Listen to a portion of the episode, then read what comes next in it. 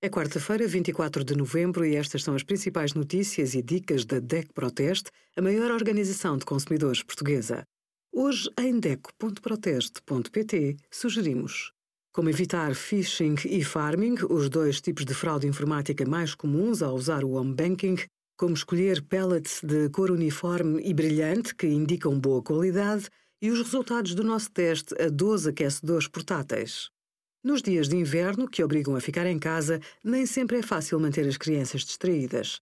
Há ideias criativas de trabalhos manuais que podem ajudar a ocupar o tempo ou a preparar já o Natal em família. Os ímãs para recados, com uma mensagem original, são uma ideia diferente para uma prenda de Natal ou de aniversário. Com um pedaço de pasta para modelar, algumas formas de plasticina, tintas acrílicas e ímãs, pode criar peças muito simples para o frigorífico. Ou então fazer um lenço de seda único e exclusivo para dar um toque especial à sua roupa.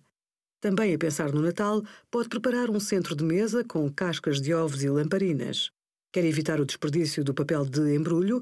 Faça o seu com folhas de papel pardo ou reciclado, decoradas a gosto. Além de originais, são de certeza mais baratas.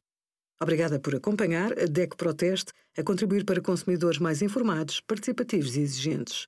Visite o nosso site em deco.proteste.pt.